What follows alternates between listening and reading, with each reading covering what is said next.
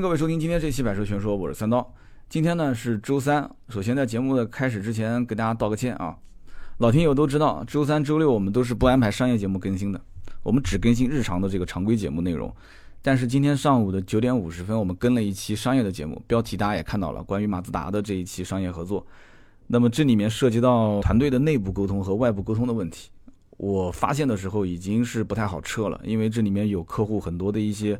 资源点位的投放，那么跟喜马拉雅老东家这么多年的关系，那么喜马拉雅跟客户之间的关系，所以今天这件事情我内部的会议也是沟通了很长的时间。那么今后如何防范这样的问题再出现？我其实特别反感的就是团队当中如果有一个人在同一个问题上出现两次错误，这我不能接受的。但第一次发生这样的错误，我觉得，呃，我还不至于说发太大的火。那么今天沟通完之后呢，就团队的人也是跟我提了一些建议，就是说在今天下午的常规更新节目的开头呢，跟听友也解释一下，因为毕竟这么多老铁支持我的节目，支持这么多年，那么我们作为内容原创的团队，能够坚持到今天，就是最后的那一个小裤衩，那是根本不能脱的。如果说最后的那一条小裤衩都脱了，那真的。这里面就是一个无节操、无下限的栏目啊！我就是一个无节操、无下限的这样的一个主持人。那我是不希望在大家印象当中是这样的一个人，所以就这么一点点的小小的坚持、小小的原则，我今天上午跟我们的团队的这个每一个人、每一个成员都沟通过了，所以也希望大家多多理解啊！这真的是我们工作上的一个小小的失误，我希望大家见谅。那么那一期的商业的音频，我希望呃大家多多给出一些建议和意见，就是将来我们在商业合作方面到底应该往什么样的一个方向走，我希望听听老铁们的一些意见。毕竟小团队坚持原创也不容易，那么在与此同时有一些商业进来维持团队的运转，这个逻辑我相信很多人都能听得懂。那么我希望没有给大家带来太多的一些困扰。那么今后每周三、每周六，希望大家也能相信我，我们还是常规节目的更新。那么这个原则我们一定要坚持下去。那么好，我们开始今天的这期节目啊，我们聊一聊荣威的 R 叉八。从今天这一期开始呢，我们陆陆续续的就会说一说关于北京车展前后上市的一些车型，大家可以去看一看网络上啊，就是四五六三个月的一些新车上市的情况。四月份有六十多款新车上市啊，包括新增的车型或者是改款上市的车型。但是到了五月份，基本上就没有什么新车上市了。五月份是只有个位数，而且大多数都是自主品牌。合资品牌啊，进口车基本上都没有在五月份上市的，这也是一个很正常的情况。因为四月份是北京车展，北京车展和北京车展前期这一段时间，上市发布会会非常非常的多，所以自媒体人在五月份做一些什么深入的试驾，或者是给自己放个假都很正常啊。就五月份可以出去好好的玩一玩了，没什么太多事情了。那么到了六月份，又会陆陆续续有很多的一些新车上市。那么对于老百姓来讲，怎么去把握这样的一个周期去买车呢？我觉得是这样的一个节奏啊，四月份上市很多新车，那么在老百姓消费的过程当中，如果说今年一定要买车，其实四月份当一款新车上市的时候，老款还会有一部分的车型没有退市，这个时候就会存在一个新老款之间的交替阶段，所以四五两个月，如果你想要淘一些老款车型，新车上市，4S 店已经开始开售的时候，老款车型可能相对来讲会出现一个。价格的啊比较明显的松动，那么这个也是对于每一家品牌清库存的一个必然的过程，但这个过程会有一个就是逆向发展的过程，什么意思呢？就是说，按我们的常规的理解，就是新款上市，老款肯定是降降降降降，一直降降到最后啊大甩卖就结束了，但其实并不是这样的，就是它降到一定程度之后，新款上市没有什么优惠，这个时候老款的性价比就会非常高。但是老款又优惠太多，对于 4S 店来讲，它就是一个亏钱的买卖。这个时候，他就会把老款的优惠幅度往回收。这个我相信大家应该可以理解吧？就是说，老款其实说白了，你可以把它当成是一个滞销资源，你也可以把它当成是一个稀缺资源。因为新款没什么优惠，老款优惠那么多，可是又只有那么一点点货啊，厂商拿过来的那么一批最后的存货。那么新车没有优惠，老款优惠三四万。那你说很多人本身就是买一辆车嘛？你如果外形内饰变化很大，但是你动力总成没怎么变的话，那这一类车很多人还是愿意买老款。那么哪怕你就算动力动力总成变了，你可能以前是 AT 变速箱，现在变成双离合，那说不定还有些人不太愿意买新款。所以有的时候反而会促成老款的优惠幅度缩减。这个情况不是一次两次了，这是一个相对比较普遍的现象。所以对于老百姓买车来讲，也不要一味的追新。啊，也不要一味的等。有的时候很多人等老款，说马上新款要上了，老款肯定价格越来越低。但有的时候不是这样子的，包括雅阁，你看是最明显的这样的一个现象。新款都已经上了，都看到车了，但老款的优惠幅度好像似乎并没有怎么变。包括我之前卖过的奥迪 A 六也是，新款大换代的时候，老款车型最后一批原来是优惠啊，好比说是六万、五万五、五万，到了最后零最后那一批的时候，很多人跑过来想捡个漏，说优惠多少钱？我们说优惠三万五啊。怎么可能啊？才优惠这么一点，我们说那新车现在没什么优惠哦，原来是这么回事。所以这一点时间上的这个节点，大家一定要把握好。一般情况下，在新款刚放出这个风，就是说马上几月几号确定要上市，然后确定这个车上市的一个预售价格区间的时候，这个时间点一般是老款车型的价格的一个接近于低谷的售价点。因为 4S 店已经知道了新款后面大概的售价区间，也知道了准确的或者说是比较准确的上市时间。那么对于老款车型，它就会有一个促销的周期。这个周期呢，它会根据自己的库存量啊，会根据现在消费者的这种热情程度，会根据厂商给予的相应的补贴政策，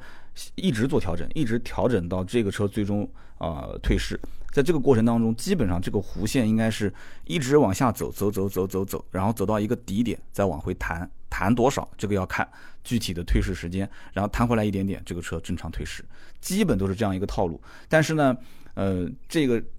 往下走的时间的快慢，以及反弹的这个高度，就是价格优惠反弹的高度，都要根据它的这个供求比例以及厂家给予的政策来。所以这件事情我只能说是摸这里面大概的一个路数，但是并不能说准确的跟大家讲说啊，这个车这个点去买肯定是最低点。那就神了，基本上没人能做到这一点。那有一些车可以大概估一估，就像我刚刚前面讲的，你比方说像雅阁，雅阁的那个老款车型，基本上常年的优惠幅度都是在一万六到两万之间。那么现在都快退市了，它的优惠幅度还是在一万六和两万之间。那么基本上你什么时候入手其实都一样，你无非就是考虑一个新车跟老车之间的交交叉换代，然后它的动力总成有区别，外形有区别，配置有区别，你到底是选哪一个？是不是差这两万块钱？就是 你考虑这件事情就得了。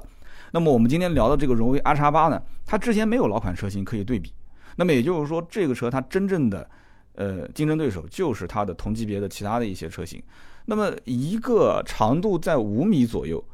啊，宽度大概在一米九三，然后高度一米八这样的一个车型，又是一个非承载式车身。什么叫非承载式车身？我相信听友现在除了听我们的节目以外，啊，很多人也会看看帖子啊，也会看看视频啊，很多人都会解释。这个就是带大梁的车，啊，也就是说它相应的去跑一些更恶劣的，或者说是带有一定的越野性质的这种路况，它的整个车的这种啊通过性，它的整个车的韧性，它的整个车的这种刚性，会比不带大梁的车更好一些。这个呢是相辅相成的，是双刃剑。那反过来讲，这种带大梁的车在普通的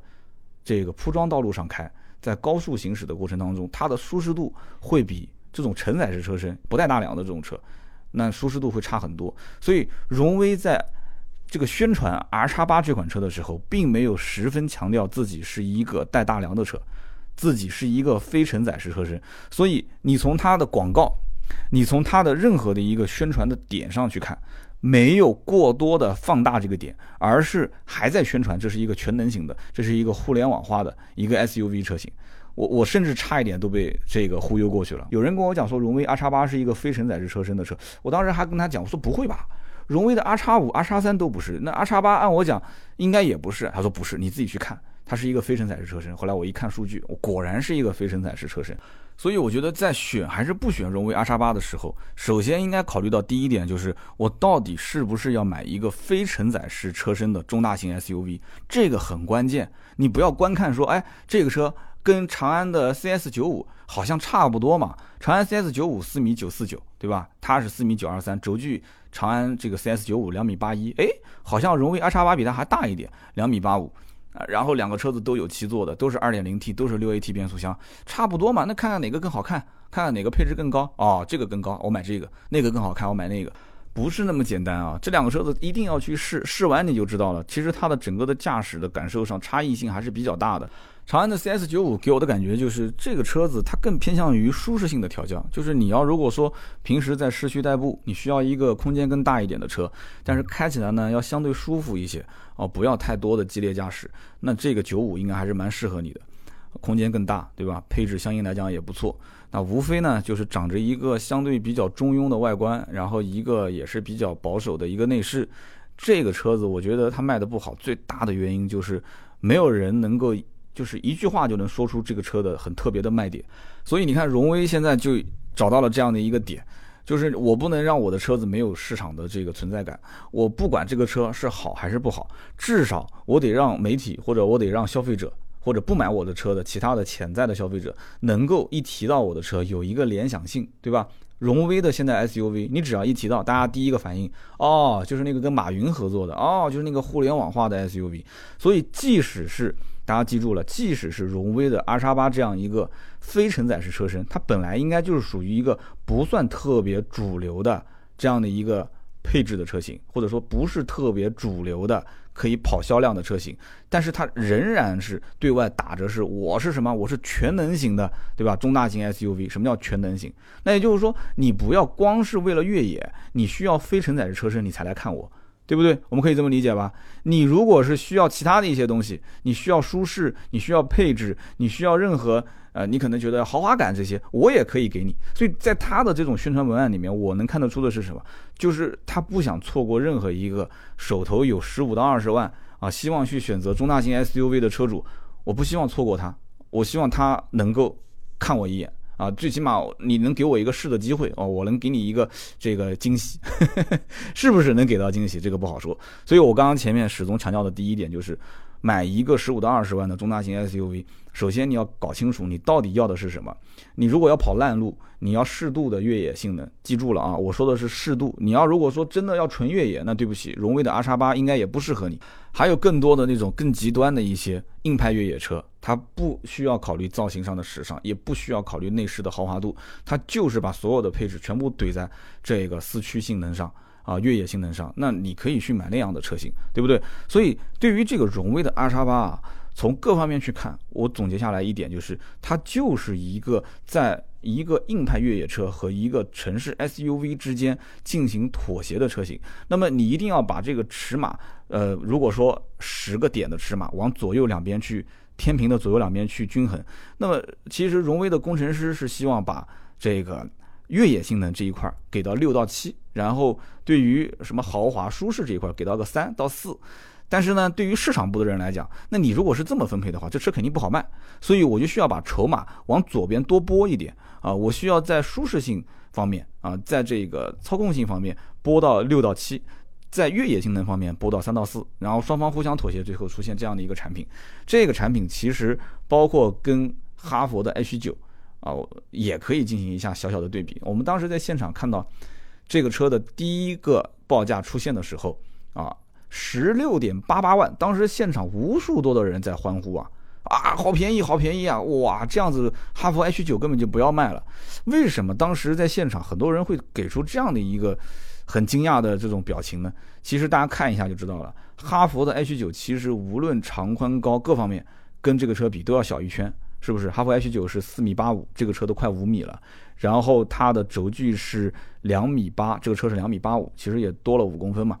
那么在这个基础上，哈弗的 H 九从排量上来讲，二点零 T 八 AT 的变速箱对比下来。都不占优势，在这个前提下，定价还比它高，所以有很多的一些媒体朋友就会觉得说啊，这个一比下来，那哈弗 H 九就不要卖了。我觉得是不对的，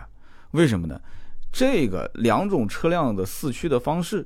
包括两种车辆在今后实际的使用过程中，我相信，如果是有重度越野需求的人，荣威的 R 叉八跟哈弗的 H 九两个车辆二选一的话，更多的人应该是选择哈弗的 H 九。啊，不太会选荣威的 R 叉八这一件事情，你可以去问问身边的人啊。大家如果说有对于重度越野有需求的话，这两个车子，它只要把这里面的相关的四驱性能拆开来一分解就知道了。那么荣威的阿叉八这款车现在给出了几个配置呢？我们可以看一看啊。荣威的阿叉八一共是给出了一二三四五六七八八个配置，但是这里面我觉得要把两个配置踢掉。第一个就是最低配的十六点八八万的两驱精英，为什么要踢掉它？你可以去看一下，这个配置是一个非常非常乞丐版的配置。这个车型本身是主打七座啊，主打互联网。那么最低配的这个五座版本啊，它最低配有两个五座版本，一个是十六万八千八，一个是十七万八千八。那么十七万八千八的配置还行，十六万八千八基本就不能看了。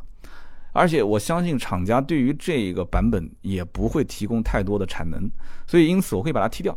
这种按我来讲就是一个广告宣传的配置啊，只不过是拉低价格的配置，不是一个实际在 4S 店销售的一个跑量的。那么再踢掉一个顶配的二十五点一八万，叫四驱玩家定制之星际穿越版，这个上汽真的是特别会玩营销啊！这个版本就是用来给媒体去写话题的，就是为了刷存在感。啊，让很多的一些年轻消费者能过来看一眼，能够把这一个帖子点开来看一看到底是怎么回事啊！就连我当时都没太搞清楚什么叫做星际穿越版，就是是不是开这个车能带我穿越未来？如果真的可以，你多花两万多块钱我也能接受，是吧？但你不能带我穿越，你只不过送了几样东西给我，我也不傻，我肯定不会买，对不对？所以说。去掉一个最高分，去掉一个最低分，那么剩下来是多少钱呢？其实它的整个价格区间是十七点八八到二十二点八八，这样的话我们就好理解了嘛，就非常好理解了。就在这个价位区间，我们是不是值得出手去买一个？就是我们刚刚前面提到的一个非承载式车身的中大型 SUV 啊，一个二点零 T 发动机加六 AT 变速箱的这样的一个前置后驱或者是前置四驱的车型呢？对不对？我们去好好去想一想这个问题点，其实就非常非常容易理解了。那么在具体分析荣威 R 叉八这个车啊，它的一些配置，它的一些所谓的亮点之前，我觉得我们可以先看一看当年的一则故事。什么故事呢？就是荣威之前是出过一款 SUV，但是卖的非常差，而且在当年这个车应该讲噱头很多。可是市场真正认可的人并不多。什么车呢？那就是荣威的 W 五。我当时记得 W 五上市的时候，我已经不在荣威 4S 店了，因为荣威是我卖的第一个品牌。我对这个牌子其实还是挺有感情的。我到现在为止，荣威店的总经理还是我以前一个办公室的啊，关系也不错。当时的荣威 W 五上市的时候，我在我当时应该已经是到奥迪去了，我还特意去店里面看了一眼这个车。我当时看完之后，我就发现，我说这车怎么卖啊？这车就是外形内饰都感觉像是上个世纪的，那个车是二零一一年上市的，大家可以想一想，一一年、一零年前后，我记得没错，当时奥迪 Q 五已经上了，我前脚在卖奥迪 Q 五，我后脚跑到荣威店去看了一下这个荣威 W 五，虽然都是五字辈的，但我感觉这两个车就是两个时代的产品。为什么我会这么说？大家可以去翻图片看一看荣威 W 五这个车。就是不管是从外形、从做工、从钣金、从它的漆面、从内饰、从任何一个角度，我都觉得这是一个被淘汰的车型，啊，那么这是什么车呢？确实，这是当时上汽二零零五年通过竞购，啊，持了韩国双龙汽车百分之五十一的股权，就拿下了它的控制权嘛。那么双龙汽车到最后呢是破产啊，二零零九年、零五年收购，零九年进入破产程序。就四年时间，然后上汽就被迫退出了。那么当时双龙呢，又是一个以柴油发动机见长的这样的一个品牌，一个厂家。那么它原先这个车搭载的是一个二点三升的重质发动机。那么上汽拿回来之后呢，他不太想用这个自然吸气的发动机，他想用自己家的一点八 T 的这个涡轮增压引擎。那么一个是纵置的，一个是横置的，这就很麻烦了。这不是说把发动机就掉个个儿往里面一安就行了，这涉及到整个的。移植研发工程，所以这耗费了很长很长时间。从二零零五年上汽通过拿下它的这个控制权，到整个的车辆开始啊上计划去研发，再到正式上市，你想想看，据说啊是从零七年开始内部测试，一直到二零一一年才上市，四年的时间，这黄花菜都等凉了。而且在这个期间，大家可以想一想，国内的自主品牌哪些品牌开始崛起了啊？哪些品牌崛起了？哈弗 H 六嘛，对不对？哈弗 H 六那个时候才卖多少钱？啊，那时候也才卖十来万，十来万块钱。这个车卖多少钱？这个车起售价十七点一八万。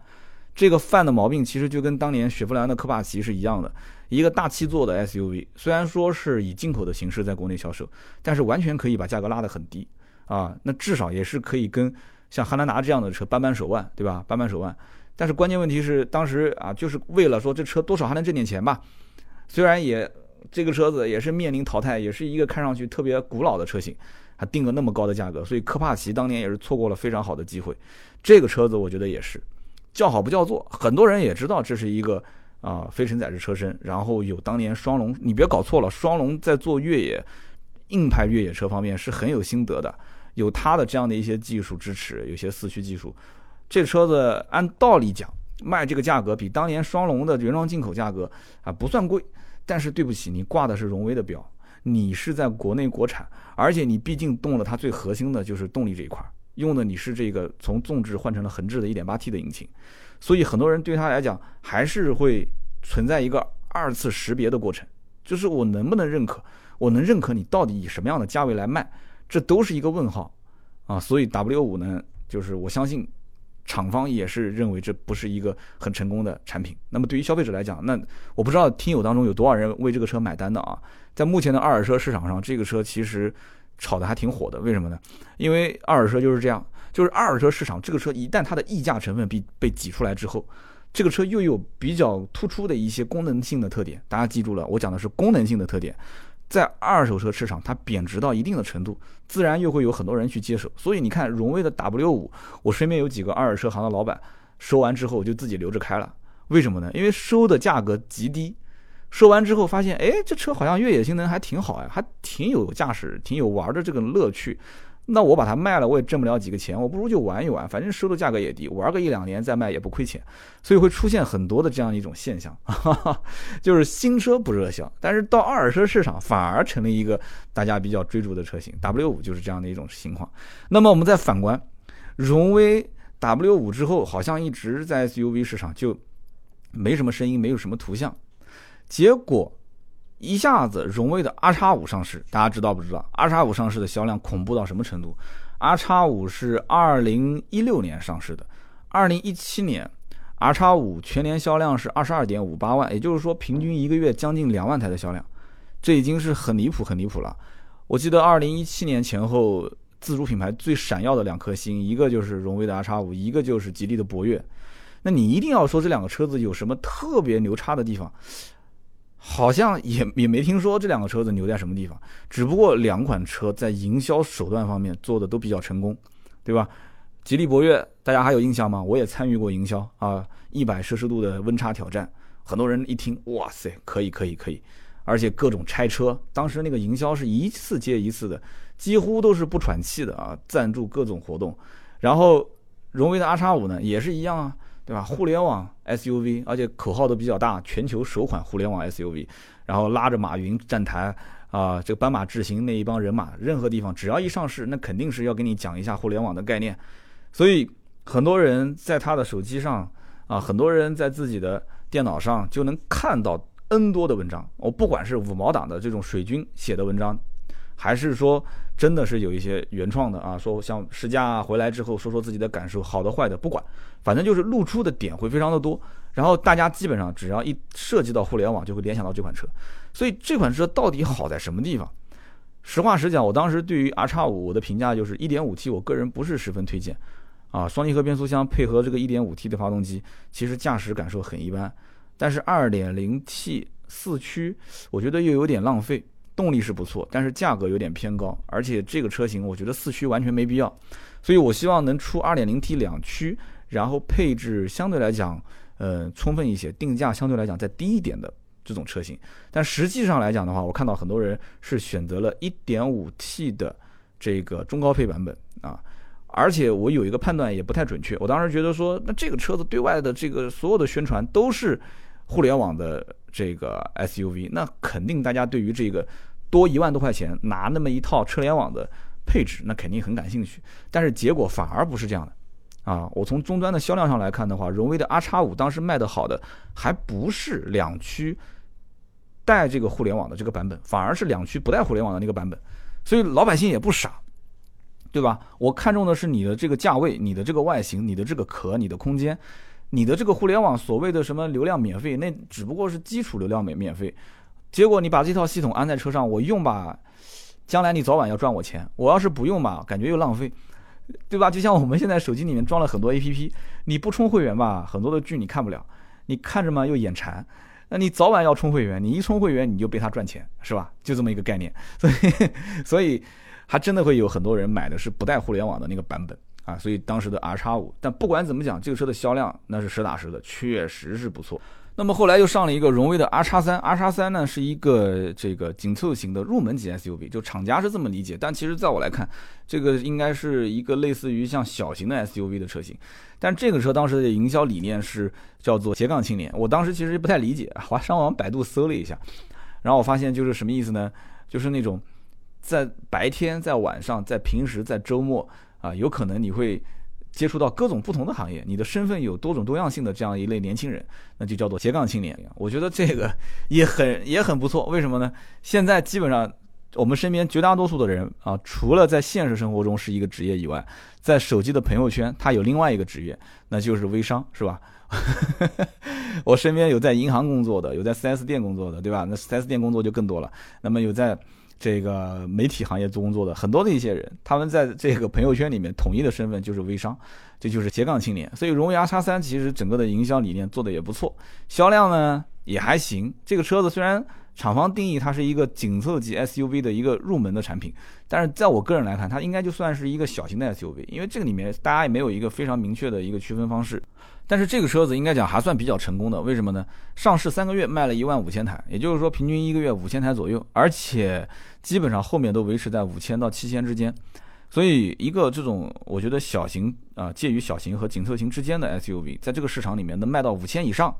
一万以下这个区间已经相当不错了。因为小型 SUV 本身就不是一个主流的 SUV 的级别，主流的一定是标标准准的，像什么 CRV 啊、RAV4 啊。奇骏啊，就这样的一个空间大小的车，算是一个主流 SUV 的消费的这样的一个节点。所以我们看一下荣威的 SUV 的布局，我们就能看到，当年荣威 W 五的失败，其实对于整个的荣威的这个团队来讲，它应该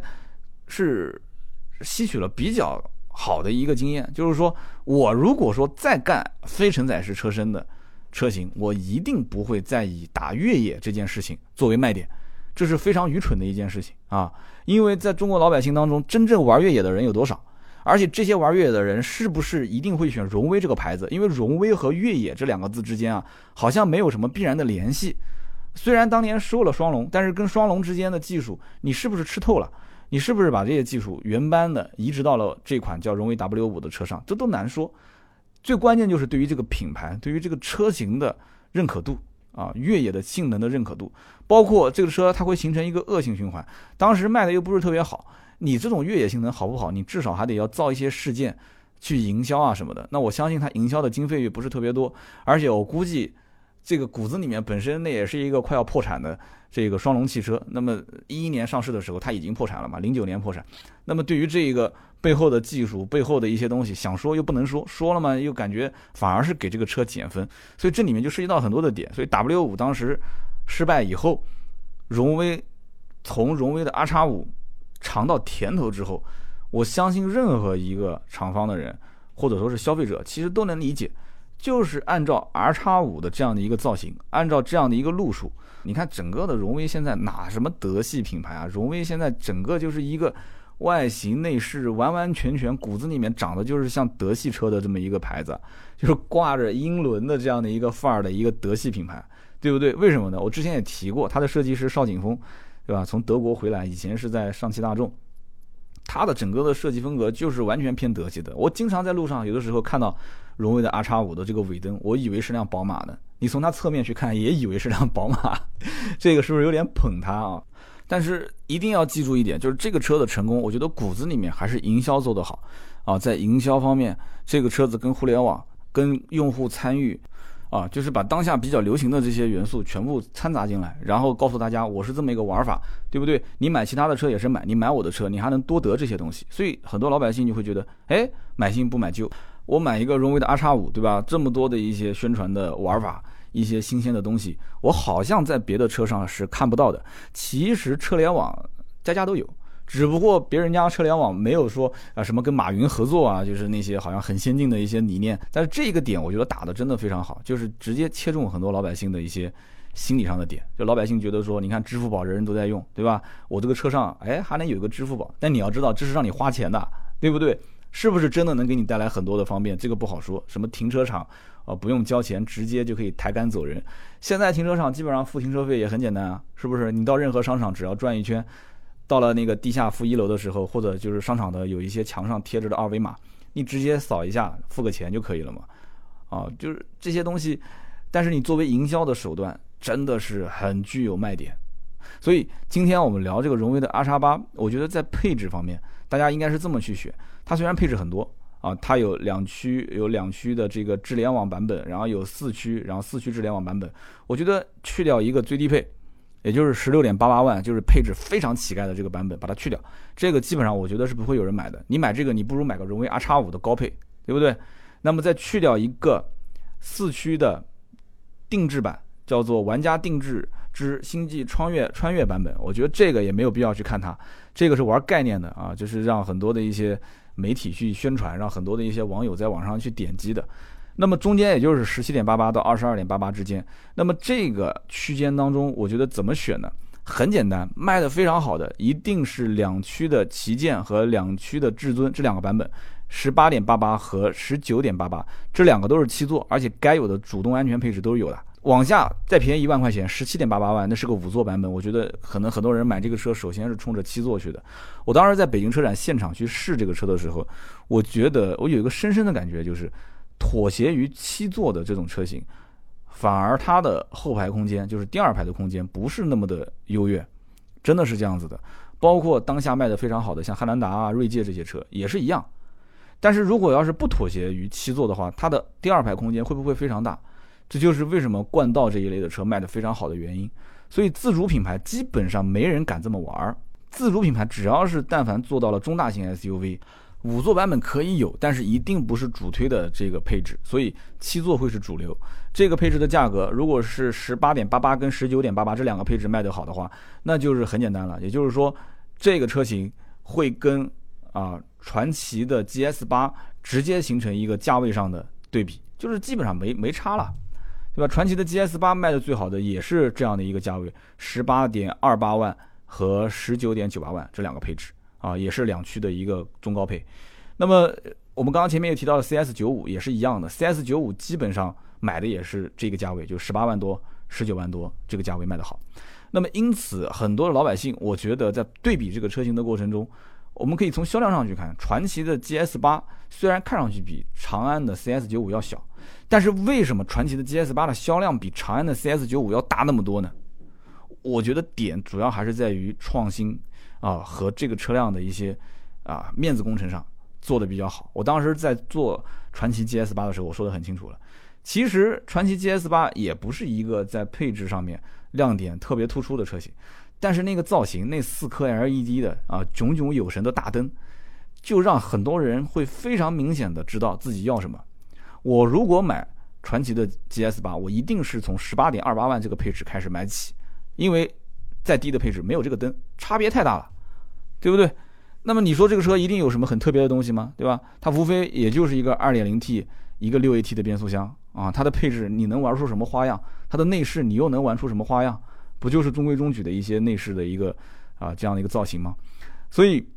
长安的 CS95 它就没有意识到这一点啊，一开始在中网方面就不停的改啊，各种改这个改那个改，然后呢这个网友说这样丑那样丑，这些东西都是一些加负分的，我觉得。都是加负分的，最后出来一个产品，你也说不出它很明显的缺点，但是你也说不出它很明显的优点，中规中矩的，所以大家都不觉得这个车是像一个新款上市的车型，买回去之后就感觉像像一个没有买辆新车的感觉，所以长安 CS 九五销量一直没什么起色，其实骨子里并不是一个很差的车，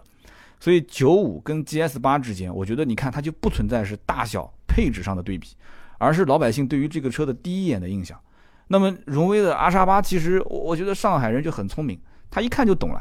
对不对？你就是外形上你得要有点面子，你不就是看个灯吗？没问题啊，对吧？这次 R 叉八，你看，就是它最典型的就是前面那个中网配合它的前大灯，它甚至连雾灯都是四颗 LED，是不是？你你你你传奇的 GS 八，你头灯四颗 LED，那我直接我雾灯给你四颗 LED，行不行？很夸张，很夸张。然后这还不不含它的正常的这个前大灯啊。前大灯加上雾灯，那就是六颗。你看它整个的前脸，就会觉得是非常可以，甚至用“做作”两个字来形容的一个超大的前脸。这个前脸其实想表达的就是，你不是喜欢灯吗？那我就给你灯呗，不就行了吗？而且 LED 嘛，全系标配嘛，是不是？所以我觉得有的时候啊，就是你要如果太过于能摸清楚消费者想要什么东西，这是一件挺恐怖的事情，真的是挺恐怖的，因为这就是叫做费的流，我就是按照你的喜欢的方式来造你要的车，讲起来是没有毛病的，但这个时候会形成一个我也说不上来的一种感觉，就是我感觉我还没有做什么动作，你就已经开始把我的心思了解的非常清楚了，而且在这个情况下，怎么讲呢？我有的时候就像我们吃早餐一样的，我也我稀饭喜欢加一点小菜，但是你一味的给我各种品种的小菜，然后你给我量又非常的大，我就觉得很奇怪，主和次之间的关系好像就有点颠倒了，对不对？你看这一次雾灯都是四 K LED，我的天呐，再加上两颗这个大大的这个 LED 的前大灯，六颗，而且稍微对于这个大灯的供应商有所了解的话，应该都知道一个比较有名的牌子叫做小蜜。这个小蜜不是说哪个老板的秘书的那个小蜜，它是吆喝的吆，去掉口字旁，然后下面加个小，这个字读蜜。这个小蜜呢，如果有哪个朋友开过这种头灯是蜡烛灯，什么叫蜡烛灯？就是灯光非常暗，啊，就非常照射的不是特别的远，然后光线很差的这种车型，那么他可能想改灯，改灯的话，一般汽配城的老板就会讲，你可以改 Q 五小蜜双光透镜。甚至有些老板可能会说错，把这个小蜜说成小妖，小妖透镜。哎，你在百度上你搜小妖透镜都能搜得到，你甚至搜妖怪的妖你都能搜得到。为什么呢？因为 很多汽配城老板他也不会读这个字，所以一看中国人就是这样嘛，字不会读，读半边嘛。一看这个字有点像妖，就读妖。我当年也曾经读过小妖透镜啊，这个 有过这样的年少无知也正常啊。Q 五小妖双光透镜啊，其实叫 Q 五小蜜双光透镜。所以呢，可能有很多人一听到说啊小蜜透镜啊，我知道啊，这个不就是汽配城风格吗？虽然很多人是通过汽配城改装了解到的这个牌子，但是这家公司我还是要帮他证明一下啊，它不是说就是属于汽配城的这个档次啊，它毕竟还是跟很多主机厂是有过这个前装的合作的，它是一个原工厂，所以这个牌子还算可以。所以我相信荣威的 R 叉八，它的这个前大灯应该讲跟之前的传祺的 GS 八一样。有很多人，如果要是真的为了消费这个车的话，在灯光方面，在前灯、在前脸方面，应该是已经，呃，让这个哥们儿投票投了百分之四十了。那么剩下来，我刚刚不讲了嘛？那你就是看承载非承载，然后再去开开它舒适度，感受感受，再看看它的价位和它的配置优惠幅度，基本就可以敲定到底要哪个车了。所以今天跟大家聊到这个荣威的 R 叉八啊，我觉得讲一千到一万，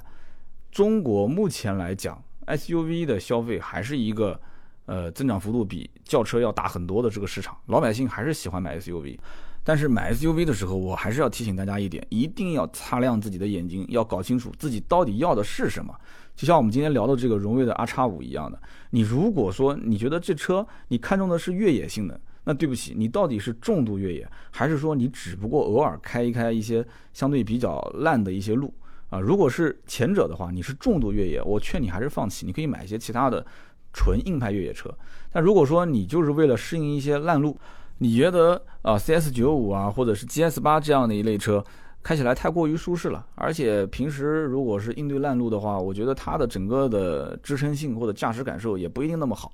对吧？那么你可以考虑啊，你可以考虑买这种非承载式车身，但是对不起，我也要告诉你，非承载式车身其实有一些合资品牌定价本身也不高啊，而且也可以多方面去比较。你如果是你偏向于在越野性能方面适当的加一些砝码的话，我觉得是可以去看看的，多去比较比较，然后这个时候你才能知道，在品牌、在设计、在豪华配置方面，到底哪一个才是自己所真正想要的，每一个你自己给评个分嘛。其实一线的自主品牌，我觉得啊，各家品牌实力都还挺相当的，对不对？虽然说有些品牌可能一时销量不好，你比方说我前面提到的这个 CS 九五。它有的时候是受制于，比方讲像变速箱的供应，啊，你像这种爱信的变速箱，那人家有的时候一下子供应不了那么多，那就直接影响你的产能，影响你的产能就影响你的销量。那很多人还以为这车本来就是卖不出去呢，其实并不是这样。所以今天这期节目我们最后稍微的捋一捋啊，用几句话就可以总结了：CS 九五，呃，传祺的 GS 八，再加上哈弗的 H 九。这三款车，我们再拿今天的这一款荣威的 R 叉八去进行一个对比，很容易理解。你如果说拿 CS 九五跟它比，那两个车价位基本重叠。你一个是看承载式车身，一个非承载式车身，去试一下，你就很清楚要哪个了。那么如果说是拿传祺的 GS 八跟荣威的 R 叉八对比，一个大一个小，你去比一比外形内饰看一看就结束了，没那么复杂。那么如果说拿哈佛的 H 九和荣威的 R 叉八去对比，其实也很简单，就是一句话：要不要重度越野？你要重度越野 H 九，你不要你就荣威的 R 叉八。啊，那么其他的同价位的车型那太多太多了，还有合资品牌的一些啊，可能不是中大型的 SUV，还有包括自主品牌其他的一些啊车型。那么这样我们就不要一一对比了，就按照以此类推呗，是不是？我觉得其实荣威的 R 叉八还算是一个在错位竞争当中可能会有一些自己市场上特定的消费人群的这样的一款车，销量也不一定太差啊。所以今天这期节目跟大家聊的就是荣威的 R 叉八，我希望也听到大家对于这款车的一些自己的理解。好，以上就是今天荣誉 R 叉八的内容。下面是我们关于上期节目的互动环节。上期节目呢，我们聊了关于北京车展的一些感受。那么很多的一些听友，呃，有的觉得说还行，基本上都说到了一些我关注的点。那么也有人觉得说的有点乱，因为从头到尾很多的点，可能我是穿插着、跳跃着讲。那么好像都讲到了，好像又没有讲得太全。这一点呢，跟大家表示个抱歉啊，就是将来我会注意这里面的一些逻辑性，因为这个北京车展内容比较多，我也给了一些提纲，但是我最终在讲的过程中有一点点跳跃啊，就对大家可能收听方面造成了一些困扰，表示遗憾啊，所以我以后会注意，尽量注意。那么上一期节目当中，我看到有很多的留言字数都非常非常的多，也有很多人反映说。为什么我的留言被删了？我真的是不删留言的。你看很多留言都涉及到人身攻击了，我都没删，对吧？你像上期还是上上期节目啊，当时有个点赞最多的，对吧？说我跟我跟他在广东什么开房间的事情，这很明显这就是非常恶意的，而且涉及到人身攻击的留言，我都没删他。你点赞点那么多，我知道大家也是在跟我开玩笑。你点那么多的赞什么意思呢？我都放在那个地方，连这样的留言我都不删。你说大家的那种就是正常评论的留言，我删他干什么呢？是不是退一万步讲，每一条留言好的坏的的都是关心你的，那这个我我不会删的，只不过真的是呃希望大家在打字的时候，就是打一些打个回车，再打一些打个回车没关系，你多发几条连贯性的我都能看得见，就是有的时候你打了很多的字，突然发出来没有了，你也会很遗憾，我也会很遗憾，而且它的服务器。我后来问了喜马拉雅，他们讲说什么服务器被入侵，你相信吗？我是不太相信，什么服务器被入侵啊？还有什么敏感词汇？敏感词汇这个我相信，但是敏感词汇你应该发出去的时候就提示敏感词汇，然后你让你该删的删啊，这个不是我能解决的，我只能在节目里面提醒大家，尽量是少发一点字，然后多发几条合在一起，好不好？上一期呢，第一位叫老虎大河，他留了很多，而且他每一条都是很多字。那我就很奇怪，他怎么都能发得出来？他说：“呃，现在雨后春笋一样的新能源汽车品牌，绝大部分最后都会消失掉，可能会有个别的几家技术很强，产品做的也很好，它会活下来，或者会成为供应商。但是传统汽车企业的洗牌是迟早的事情，品牌力强的、跟得上时代的传统这个汽车企业会留下来，跟不上时代的以及现在的一些小众品牌都会死掉。”应该会淘汰掉将近一半左右的品牌。那么在今后很长一段时间内，汽车会变成混动车型为主。然后在电池技术取得真正突破之后，啊，理论上来讲，续航里程在一千公里以上，那么就算是随意的驾驶啊，那么也能达到五六百公里以上。这样的话，就是新能源车的一个开开端啊，真正发力取代这个传统的燃油车。这是他第一段留言，第二段留言他说，除了单纯为出行的出租车，啊，你有可能会想象拥有像之前丰田的一个宣传片，车子变成了一个移动的小房子，因为没有了发动机啊这些以及高度的电气化、智能化的汽车，它会变得越来越方方正正，车子呢就从一个几张椅子，对吧？啊，就两排沙发，对不对？就会变得越来越像一个小房子，里面有桌子、有椅子、有窗子。甚至还会有一些简单的小家电，那不就成了一个房车了吗？是不是？哈，他说我可以定制我房车内部的布局和装修风格。当我到了停车场的时候，我甚至可以自动接入各种这个软硬件的系统，变成一个小旅馆。那么这样的话，将来甚至于对于酒店业都是一个革命。哎，这个思路很好啊，将来都不用去酒店了，是吧？停车场就是酒店，有道理。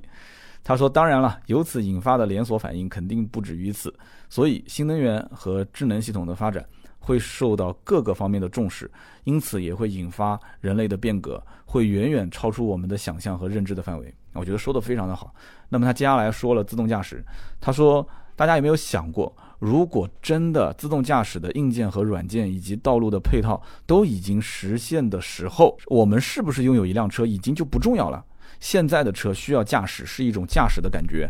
那这是我们想要的东西。我想要拥有一辆车，但当自动驾驶有的时候你可能会只把它当成一个工具，那个时候我们完全可以进行实时的租赁，而那个时候的信息与资源的共享肯定已经是非常非常的普及和成熟了。那么现在的这些品牌商可能会变成一种设备的制造和租赁商。所以，像吉利做曹操专车啊，奔驰在欧洲的 smart 的这些共享出行的尝试都是非常有远见的。其实这个哥们儿应该是关注现在目前当下汽车的一些趋势，我不知道是业内人士还是这个只是一个发烧友啊，说的都是非常到点子上。我在我这每一期的节目，只要是涉及到关于车联网啊、智能驾驶啊，我也会畅想一下未来。其实这里面的很多点，我都是非常非常认同的。包括把一个无人驾驶的车辆最后变成一个房车，其实现在很多的新能源的汽车品牌都在讲，这叫做数字起居室。数字起居室就从你们家客厅到了汽车这样的一个新的客厅环境里面，你既然也不需要开了嘛，那么将来如果是 L 五甚至更高阶段的这样的一个无人驾驶的时代，那你站着坐着蹦着跳着都无所谓了。特别是这个哥们儿讲关于这个停车场变成小旅店的形式啊，这个我觉得是太期待了。我相信很多男同胞也特别期待，是不是啊？只要能把隐私这件事情给做好，那是相当 OK 的啊。就不知道是不是上车需要刷身份证啊？如果不需要，那就更好了，对吧？那么关于共享出行这件事情，那就更不用说了。共享出行这件事情，我觉得这个汽车厂商在很早很早以前已经发现了趋势了。这个不仅仅是革。呃，出行的命也是革当下的整个的销售渠道的既得利益的这个命，因为 4S 店将来还存不存在？因为大家都可以不拥有一辆车了嘛，是不是？都可以把它当成工具，随时用，随时就可以拿起来。那这个就完完全全颠覆了现在当下的销售的这样的一个正常的流程了。厂商发车给 4S 店，4S 店设库存、打广告，老百姓去买车。但这个我觉得应该是一个非常漫长的过程。啊，谁家如果没有个车，那停车位还要的有什么意义呢？我觉得这是一个巨大的利益链啊！而且将来不管是充电也好，还是加油也好，这里面还涉及到一些上下游的产业，包括将来不管是啊娶媳妇儿还是嫁女儿，就是到底要不要对方有一辆车呢？对吧？如果连车都不陪嫁的话，那将来那赔啥呢？房子我觉得以后谁都不缺了。那我们想想看，下一代、下下一代谁还缺房？房子、车子都不买了，将来。那么结婚赔什么东西呢？对不对？开玩笑啊，就说到一些可能涉及到我们这种比较传统的思维的一种啊束缚，所以以后的时代，我们将来在节目里面也会多多的讨论讨论，大家也可以畅想畅想。所以这个哥们儿其实讲的很多，而且很多都到点子上，很有意思。好，这是第一位叫做老虎大河。那么接下来这一位叫做我家在市北，我家在市北，他说三刀，你怎么看待新能源车和燃油车的关系？现在威马。打出九点九万的价格，我总是感觉新能源的技术还不算成熟，修理的厂家也不多。明年下半年我考虑新能源，呃，合适吗？其实很多人也在跟我探讨这个话题，就是说新能源车企啊，很多都不靠谱，对吧？我连它的店开在什么地方我都不知道，而且它能活多久我也不清楚。这车子买回来开个三五年，突然有一天这个牌子倒了。啊，这个不是经销商倒闭啊，是整个品牌都没有了。将来我的售后质保这些找谁去？其实这个问题点呢，我觉得不是老百姓关心的，我觉得这是应该是国家关心的。就对于一个汽车品牌，它的零部件的供应，当这个车停产也好，或者这个品牌将来没有了也好，那么它会有相应的制度。我记得应该是三年还是五年，要保证这个品牌的零部件在市场上还是可以采购得到啊，否则这个品牌是不允许。啊，销售这样的一款车型，或者说是在市面上进行销售的。当年我印象中，菲亚特从南汽，呃，转到广汽，转到广汽，在这个过程中，基本上南京就没有卖菲亚特的了。但是这家店后来是被呃东风标致，呃接下来，就是东风标致的这家 4S 店的旁边搭了个小棚子，然后上面写着就是呃菲亚特车主的售后维修接待区，然后南京的菲亚特的车友会的会长就临时充当了这个售后的接待区的一个相当于联络员的这样的一个一个一个小的职责，然后所有的南京开菲亚特的人就找到这样的一个组织，然后这个组织就把他引荐到这个标志的 4S 店，然后零配件维修啊、保养啊，相应的一些权限啊，还是接接管过来了。所以这些呢，我觉得。将来修不修？因为电动车，我觉得本身没有什么太多这个技术难度啊。电池没没有了或有问题了，你就换呗，该换换，该修修。电机方面也不存在太多的问题，对吧？无非就是更换、维修的这种可以维修的点倒不是特别的多。它不像发动机啊、变速箱这种大件。那么车身上的一些小问题，我觉得是不是在这家品牌修都无所谓。啊，车门啊，后备箱啊，脚帘啊，这里面一些东西小问题大家都能修，大问题的话，有的时候你想修也修不了，该换就换，主要是零部件的供应方面。好，这是第二位叫做我家在市北的听友留的留言。那么第三位叫做 Albert AT New York，然后这个兄弟应该是在美国啊。他说：“我来仔细回答一下关于上期三刀提到的美国安全带的这个问题。美国首先有联邦的法律。”然后各州有各州的法律，那么各州的法律呢，不得与联邦法律冲突。关于这个安全带的法律呢，是在联邦法四十九号三零幺章节规定的。它规定，一九六八年之后出厂的乘用车，除了大巴必须设置安全带装置。现在只有一个州是允许驾驶员在操作车辆时不佩戴安全带的。而在具体的执法的时候，又分成第一和第二执行，其中十五个州只能在第二执行，也就是说，除了安全带没有系之外，必须有其他问题的时候，警察才可以拦车开罚单。那么第一、第二执行和各州的法律相关就不展开了。然后这哥们儿后来又强调了一下，他说他在美国开车这么多年啊，基本上没有看到不系安全带驾驶的这个情况。甚至前两天他在德州啊看到了一起事故，呃，甚至有一人死亡了，他都是系了安全带了。就是节目当中还是要强调一下，他提醒我啊，就是安全驾驶要系上安全带，十二岁以下的儿童要坐安全座椅，文明驾驶，安全驾驶。非常感谢啊，这位叫 Albert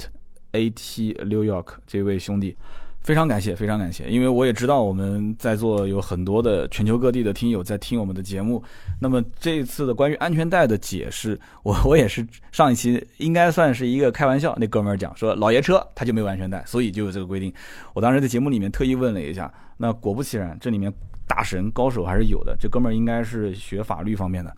他就直接给出了非常专业的解释，大家也是多增加了一个知识点。非常不错，感谢大家，感谢。那么今天以上就是节目的所有的内容，我也希望大家多多互动啊，在我们的节目下方留言。如果说对于节目当中的一些专业的知识点，大家有自己的一些呃，在自己的领域独特的见解，或者说是就是你的学的所学专业，也不要吝啬，可以发一些相关的点在我们的评论区，我也可以看到，也可以让更多的人去学到这方面的知识。那么如果说大家仅仅就是对于节目内容本身想做评价，也没有问题，也可以回复。那么每期节目我们会抽三位送出价值一百六十八元的芥末绿的燃油添加剂。那么今天有一位是美国的听友，那就不好意思了，